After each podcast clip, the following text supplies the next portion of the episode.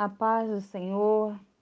Me chamo Bruna Dias, falando diretamente do Rio de Janeiro para o Devocional 430. E venho hoje com uma palavra, algo que Deus colocou no meu coração, referente ao capítulo 1 do livro de João.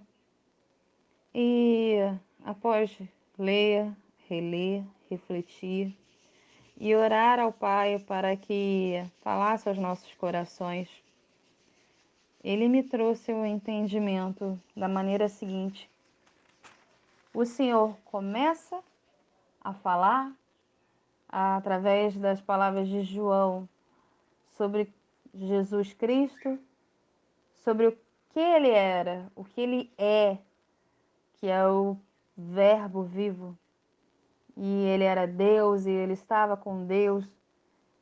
Logo depois, João vem dar um testemunho falando de Jesus, que é o Filho de Deus e que através de Cristo criou-se, né, podemos tomar posse da graça e da verdade que vem através de Jesus Cristo. Depois, logo em seguida, nos capítulos entre o 19 e o 28, João Batista é questionado por quem ele é. Quem é? Quem és tu? Quem é você? Você é Elias? Você. Que profeta você é? Alguns talvez questionavam até se ele não era o Messias ou qual profeta da palavra, né, que João poderia ser. Ele diz que ele só era a voz do deserto. E ele fala que ele veio somente endireitar o caminho para a vinda do Senhor, falar ao coração dos homens, para que quando Jesus chegasse, as, é, os homens, as pessoas estivessem abertas e já aceitas e batizadas, e dali se fosse feita a graça sobre a vida daquelas pessoas. Logo após, João fala, repete o testemunho, falando que Deus já tinha falado com ele sobre a vinda, quando aparecesse Jesus na frente dele, ele saberia, ele teria certeza de que era sim filho de Deus. E através do Espírito Santo ele provaria isso para ele.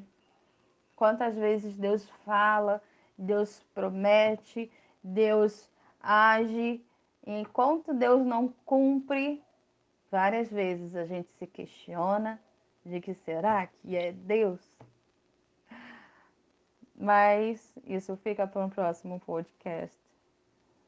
A dúvida no nosso coração. Mas eu só deixo uma afirmação para vocês: o que é de Deus, se for preciso, Ele prova, rascunha, desenha, explica, testifica, confirma, mas não te deixa na dúvida, não te deixa na tormenta. Só não deixe seu coração ficar aflito. E voltando a João, tem uma parte em que acrescenta né, um testemunho falando da história de Filipe, de Nataniel, da quando conheceu Jesus e mais uma vez por algo que não teria como homem algum saber, né? E Jesus fala: "Te vi debaixo de uma figueira". Só que ele, Nataniel, não conhecia Jesus, não tinha contato, Jesus nunca, ele nunca tinham se visto, e como ele poderia saber que ele estaria ali? Somente Deus. E através disso, ele pôde ser pego de surpresa, mas verdadeiramente exclamar: Eis o Filho de Deus, o Rei de Israel. Nossa, isso é maravilhoso. Imagina o primeiro pack da apresentação ali, de realmente estar diante da presença do Pai. A gente ainda vive isso, a gente vive esse encontro, né? Quantos de nós não tivemos um momento de encontro com Deus e que ele pega a gente de surpresa e a gente fala: Uau, realmente não tem como não ser de Deus essa palavra. Eu glorifico a Deus por isso. Para a gente não ficar desanimado, Ele vem e nos revigora com essas surpresas quando a gente menos espera e mais precisa. E o capítulo 1, ele fecha com o seguinte versículo: Acrescentou e acrescentou, em verdade e em verdade vos digo, que vereis o céu aberto e os anjos de Deus subindo e descendo sobre o filho do homem. Após Nataniel se espantar por, por, pelo, que o, pelo que o Cristo, nosso Senhor, nosso Mestre, falar a ele, ele fala: Por que se espanta? Te falo que você vai ver muito mais coisas. E eu te falo, é, para mim, para você que está escutando, nada do que vivemos até hoje, nada do que vimos, por maior que seja o milagre, a transformação, nada se compara no que, do que ainda está por vir. Pois essa é a palavra, não sou eu que falo. É a palavra de Deus que diz isso. E eu fiz um assim um resumo super enxuto comentando sobre o capítulo primeiro. Eu quero que você pare e leia e reflita.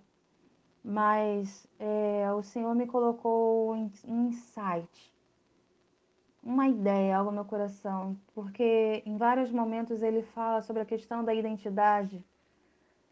João falando de Jesus, Natanael reconhecendo a Jesus. No meio do caminho, nessa, nesses elementos, essas histórias todas, é, Pedro ganha um novo nome, que até então ele se chamava Simão, e ele ganhou uma nova identidade. Olha isso. Como não dizer que esse capítulo de João fala todo o tempo sobre identidade? Lá no início, João não trata Jesus Cristo como Jesus. Antes de Jesus receber o nome diante do olhar dos homens, ele era o Verbo vivo.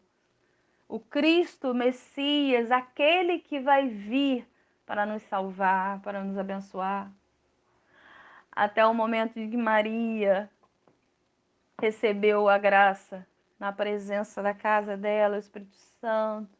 E antes mesmo, ali é, pela boca do anjo Gabriel, deverá se chamar Jesus.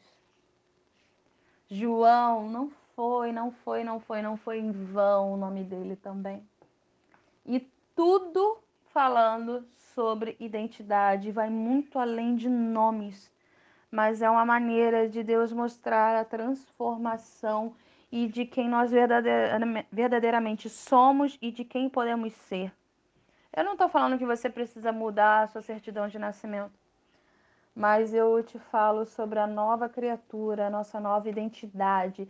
E não é algo que, ah, vamos então, agora que somos filhas de Deus reconhecidas pelo Pai e que nós reconhecemos Ele como Salvador, eu vou precisar ser uma pessoa totalmente diferente. Não.